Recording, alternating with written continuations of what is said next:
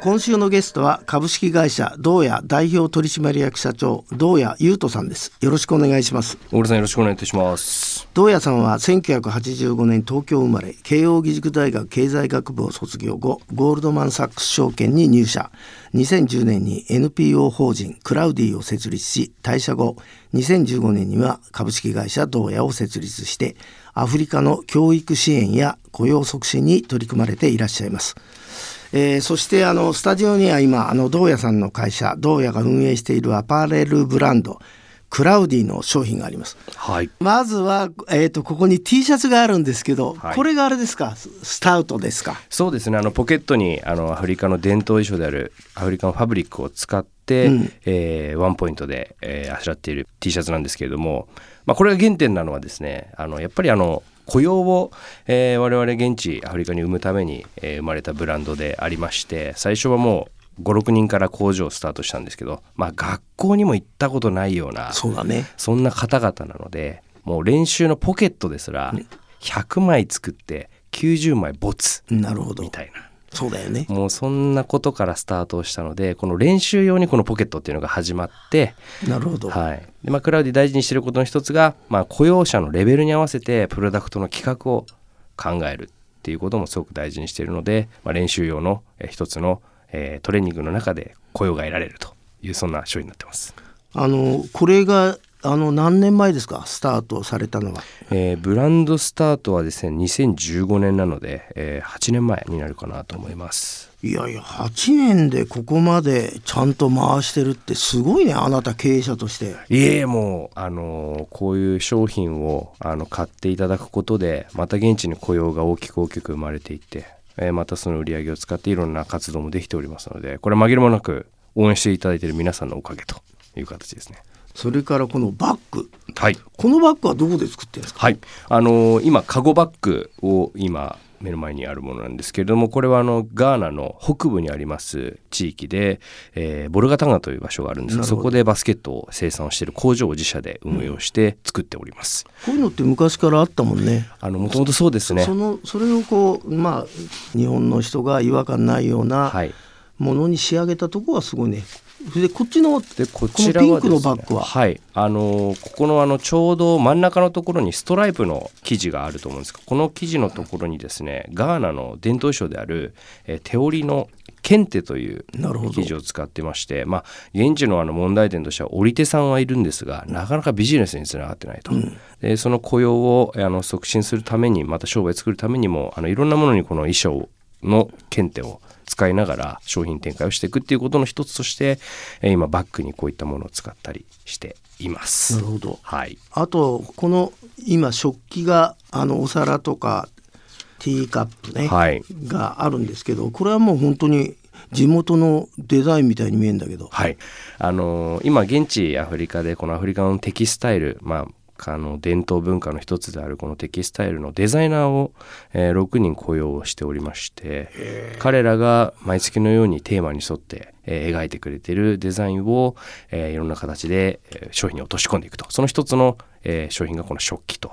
いう形でございます。これオリジナルってことだ。そうですね。クラウディという我々のブランドのオリジナルの柄になります。すね、なるほど。はい。で実際さ、まああの売り上げのね、まあテンパー寄付するとかいろいろあるんだと思うんだけど、この、はい、この T シャツはいくらぐらいで売ってた？えっ、ー、とその T シャツ四千八百円プラスそんな高くないねという形ですね。はあ、はい。このじゃあ T カップはいくらぐらい？T カップが、えー、三千八百円プラス税という形で、だいたいこうレンジとして、えー、5,000円前後から2万円ぐらいまでのレンジで商品展開してます。すごいね今なんかどうやさんこれ六本木ヒルズのヒルサイドの2階でやってんですか？なんかイベント今あのポップアップ期間限定ショップを六本木ヒルズのヒルズボックスというところで開催させていただいておりまして4月の23日まで開催してるんですけれども今回あの我々のクラウディのえー、オリジナルのこの春夏の新作ももちろんなんですけれども皆さんの女性の方は特に持ってらっしゃる方多いのかなと思うんですがフェイラーさんというあのタオルを主に扱ってらっしゃるブランドさんとコラボレーションをさせていただいて、はい、我々のこの柄をタオルにえーデザインさせていただいて今回コラボレーションで販売をさせていただいているということであの特別なちょっとポップアップになっております。なるほど、はい。あの普段はあれですか？えっ、とどっかにお店があるんですか？あはい。えー、とクラウディはですね普段ん渋谷にあります宮下パーク。もともと宮下公園があったところに大きな商業施設ができまして、うん。そこに店舗を構えさせていただいております。じゃあそこ行くとあの僕が今こう見せていただいている商品が、はい。まあ、新作も含めて全部あると、もうあのアフリカのパワーを全面に押し出しながら皆さんをお待ちしておりますので、はい、J-Way ではですね銅屋さんが手掛けてる NPO のクラウディと株式会社まあこの両輪ですね、はい。この仕組みをですね、はい。ちょっとあの話していただけますか？はい、あの仕組みといたしましては NPO 法人という非営利の団体と株式会社の営利団体。この株式会社でこのアパレルブランドクラウディを運営してえー収益を作りながらその売上の一部を NPO に還元をして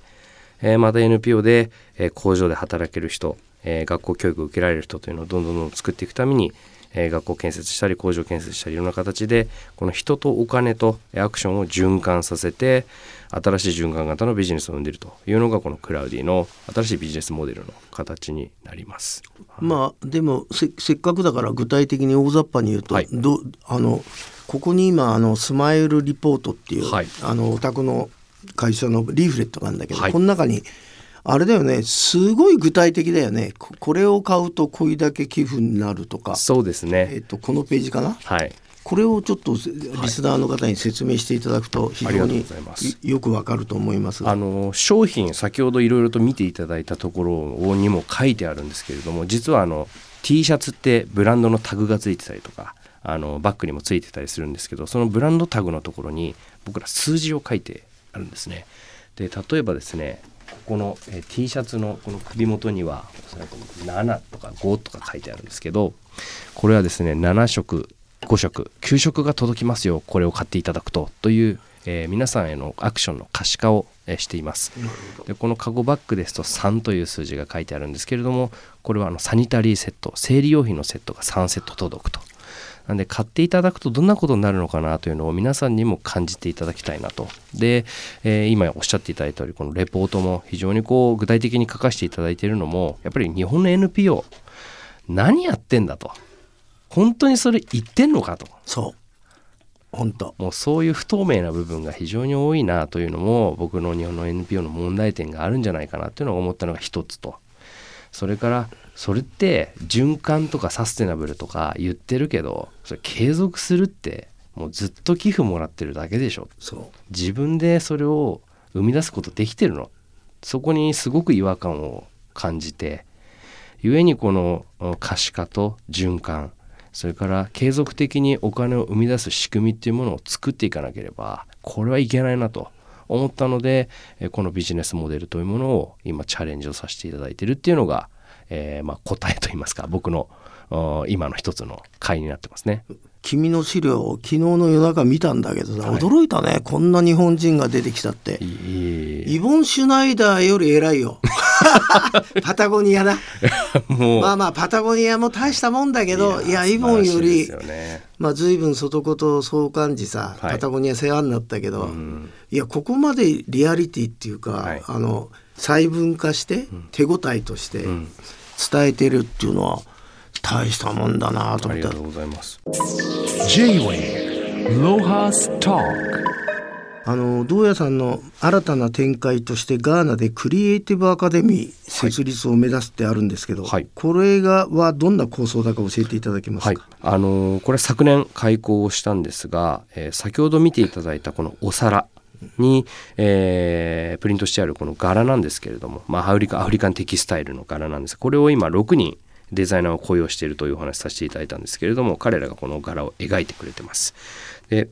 彼らがえー先生となってえーこのアフリカンテキスタイルのデザイナーを育成するコースまさにこの雇用と直結していくような学校ですね、えーこれを昨年オープンしたというのがこのクリエイティブアカデミーのえー一つのコースになります。でそれにプラスしてあとはカメラマンそれから映像制作ですね、えーこの2つのコースをクリエイティブアカデミーには用意していると。でプラスして今年ですねあの現地のガーナに、えー理容室バーバーの、えーまた専門学校も、えーオープンする予定でしてそれは日本のミスターブラザーズさんというカットクラブの理容室の会社と一緒に協業して今あ取り掛かっているところですね。J-Way ロハストークそもそもあれですかその銅屋さんがあのアフリカ、ふはい。普通まあ君はもう僕より3世代ぐらい下だと思うんだけどさ。いやいやいや僕たちの頃はさそれこそ何？あの五木ひろゆきじゃないけどさ海外に向けてね、あのととにかくヒッピーとか未開の地って憧れてたけど、皆さんねその時代はいろんな場所行かれてまそうそうそう。したからね。あなたたちの時代はさ、はいエリートの会社入ってもさ、はい。海外行きたくねえってやつが多いらしいじゃない。ね。もうそうですよね。僕なんか特にあの英語が全くできませんでしたのでなるほど。もうか海外なんて考えてなかったんですそうだよね、はい。だからうんまああのちょちょっとした大きな会社の方に聞くと、最近は入社の時に、海外出張言われても行きますっていう同意書を書かさないとい行きたくねえっていうっていうそうですよね。信じられないです、はい。だから僕にとっては君がなんであなたの世代がアフリカと関わったのかをちょっと聞きたい。はい、もうこれはもう卒業旅行皆さんもああ。の経験されてるかと思うんですがそこで二度と行かない場所に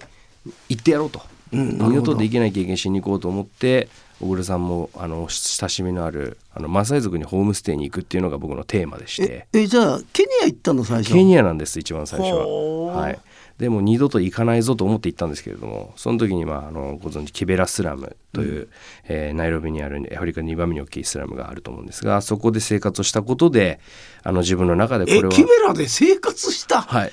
大したもんだね。ありがとうございます。糞尿にまみれて。はい、あの匂いがですね、だんだん慣れてくるもんでしてね、あはい、あの順応というものは人間はすごいなと思ってやってましたけど、まあそこであの自分の中でこの人たちと一緒に何か作っていきたいなということが芽生えたっていうのが最初の僕のこのクラウディにつながるきっかけですね。君さ簡単に言うけどさ、はい。キベラってさ雨が降るとさ、はい足元どうなるかちょっとはリスナーに教えてあげなよ。そうですねあのまず一つはですね、えー人糞がどんどん流れてくるという足元が すごいよねえーそこにはありますと いうことであの帰った時のあの靴の匂いっていうのはあのびっくりしますね。そうだね。はい、あとはやっぱりもう足を踏めば踏むほど抜けなくなると。でもうあの崖ぬるぬるですしあとあの斜面斜面というかあのん斜めに道がなってるんで。はい、もうこれは歩けるにも歩けないところがたくさんあって。だけどさ普通あなたみたいなえー世代の人がキベラで糞尿にまみれて、もう嫌だって思わなかったのは何ですか？うーん取り憑かれたの。これは取り憑かれたというよりは何か自分の勝手なあの、うん、責任感も一つありましたけれどもこれを見て見ぬふりというものは僕の中ではできなかったなっていうのがありましたね。僕はねあの子供たちの笑顔、最高です。うん、いやーこれ行くと一番びっくりしますよね。そう。はい要するにさあんなとこに暮らしてんのに、はい。なんであんな笑ってんだみたいな。いやーもう僕らよりよっぽど幸せの見つけ方は みあのケニアの方々アフリカの方々の方が上手ですね。でもさあなたさ体格いいから学生時代スポーツやってたと思うね何やってたんですか？私あの高校大学とあのアメリカンフットボール部におりまして。お慶応のアメフト。はい。それでさふ普通さアフリカってさもう圧倒的にわ我々アジアアングロサクソンと比べて、もう筋肉違うじゃん。全く違いますね。そのアフリカの人たちの、まあ、デザインもいいけど君が好きなさそのスポーツで、はい。なんかあの企んでることないの？あの企んでることはたくさんあるんですけれども。なんかいつかあのガーナ代表のあのオフィシャルのあの何かしらのサッカーであるとかの、えーあとはねこれ皆さんあんまりご存知ないんですけど次に有名なのがボクシング。おなんですね。あそうなの？はい、であの東京オリンピックでも銅メダルを獲得したのがガーナの選手一人いたんですけれどもあのやっぱりスラムでもあので育った人たちがあのプロのボクサーになって活躍している人たちが多くて、うん子供たちの憧れのライフモデルになっているっていうのもありますんでそういうところのなんかこうブランドとしての提携ももちろんしていきたいなと思いますしあとはあのもう一つこれ日曜日だけ開催しているスポーツっていうのが一つありまして。はい足に障害を抱えた方々ながあのやっているスポーツでスケートサッカーというものがあって、はあのまあ、日本でいうバスターミナルみたいなところが日曜日だけまあ休みなのでそこを使って、うん。えー木の板の下にローラースケートの、えーローラーの足をまあつけて、うん。その上にまああぐらをかくような形で乗って、手で漕ぎながら手でサッカーをしておーすごいね。でやるといううん。競技がありまして、これはですね非常にこう障害者がえーまだまだ多い途上国のやっぱりこう、えー障害者スポーツの、まあ、一つのライフモデルになっている形なのでこれをどんどん発展させていきたいなというのは、まあ、企んでると言いますか願っていることですね。はい、J-Way Lohas Talk あとあなあなたがあの大事にしてる支援に教育ってあるじゃない。負の連鎖を断ち切るためには、教育が大事なんだって、はい。そそその思いをちょっと教えていただけますか？まあ、あの結局教育が僕らの今の日本人にとっては当たり前のようにある。じゃあ当たり前のようにないアフリカではやはり教育を受けられないことでもう一度自分が子供を持った時に、えー同じような教あの教育を受けられない環境しか与えられないという負の循環がそこにあるということに気づきまして、まあ、それは社会から取り残されてしまうということがあると思うんですね。でそれをやっぱり早くに、えーどこかでそれをまあ逸脱していかなきゃいけないというところもありますけれども、まあ、ただこれ教育を提供することっていうのはあの簡単なんですよね。ただこれを継続することがやっぱり難しい。でいろんな団体が学校作ってますけど続いているところなんてほとんどないんですよ。でずっとお金を投じ続けるような仕組みなんて成り立つわけがなくてでそもそも学校がない地域に学校を作ったところで両親も学校に行ってなくてで子どもたちはもともと働いてたわけでじゃあ明日明後日のお金どうすんのってなった時に6ヶ月なんて誰も通ってないんですよね。またみんな仕事をしている。やっぱりその現地での教育の理解教育の重要性というものが我々とどれだけ乖離があるのかここを理解しない限りはあの現地に教育なんて継続が絶対できないんで、えーそこをきちんと考え直すっていうことがやはり教育の機会を作るっていうことの上で一番重要なことかなとは思いますね。はいまあ、私もあのマサイに言われて、はい閉校っていうか閉まってた学校をもう一回作り直して、それで初めて気が付くんだけど、学校を作るのは大した金じゃないくてできるんだけど、はい教える先生連れてくるの大変だよね。そうなんですよ。ところがその先生もさ継続しない、はい。逃げちゃう、はい、だからそうさなんですよね。余計なことばっかそうなんです。やちゃんと計画立てて、はい。あの人まで用意しないとできないんだっていうのは気がつきましたね。これ僕たちとしては一つ公立の学校を作るっていうことにフォーカスをしていてですね。なるほど。これあの政府にえ一番その今おっしゃっていただいた先生の給与という一番コストがかかる部分を先生の派遣とともに政府に持たせるんですね。なるほど。でこれは政府自治体村大人たち子どもたちに全員にリスクを負わせて、えー国管轄の学校を作るとそうすることで我々が運営に最初携わりますけどナチュラルフェードアウトしてもその運営が継続して続いていく形これが僕は一番正しいのかなと思っているのでこの公立の学校を作るということに、えーフォーカスをしているっていうところはありますね。J-Way Lohas Talk 今まであれですか？そういう運営できてる学校って何いくつぐらい作ってあげたの、えーとですね、今年、えー今建設がそろそろスタートするのが2校ありましてそれで、えー8校にないります。はい。だからあれだよね。そこで学んでる子どもたちの数ってどのぐらいなの、まあ延べで言えばそろそろ1万ぐらいになっていくんじゃないあかなと思いますけれども、立はい派だね、俺大体30年やっててさ、はい全然追いつかないよ。いえいえもうそんなそれでまあここでちょっと数字あなたが強いの分かったから聞きたいんだけど、はい。現在あの雇用してる、あのえ現地の方たちはいまあ、ケニアとガーナなんだろうけど、何人ぐらいの人現地人を今雇用に関してはほぼガーナで、えー、と特化してやってるんですが大体620名ぐらいを今工場で雇用をさせてもらっていて他にまあ学校の先生であったりとかそれこそ学校の給食のえー、お母さんたちだったりとか、えー、そういうところも含めてって考えると700近くになるかなと思います。でもあれだもんねそれ雇用っつってもさあの働いてもらってお金払ってんじゃなくて教育してるってことだよね。そうですね、まあ、教育をしながらまあ、僕らの元から独り立ちしてってくれることが一番いいわけなので、うん、あのどんどんどんどんそのまあいい安定した生活を送れることもとても大事ですけれども彼らが一人前の社会の人間として飛び立ってってくれることが一番、えー、嬉しいことかなと思います。いやいやまあど土屋さん今日は本当にあの話は尽きないんだけど、はい、まあなんか元気が出たな。いやありがとうございます。ついに日本人でこんなやつが出てきたのかと。いやいやいやもうやっぱり我々の世代はこの30年ずっとアフリカに関わってきたウルさんのこの奇跡をやっぱ伝えていただかないとですね あのここからと続いていきませんので、はい、ぜひこれからも一緒に奮闘していただけると嬉しいなと思います。はい、ありがとうございます。ありがとうございます。まあ、どうやさんあのそろそろ結婚した方がいいよ。もうここで独身をばらされてしまうというね、はい、まっすぐ独身をやっておりますので、はい、じゃあ今日はどうもありがとうございました。ありがとうございました。J-Way ロハスター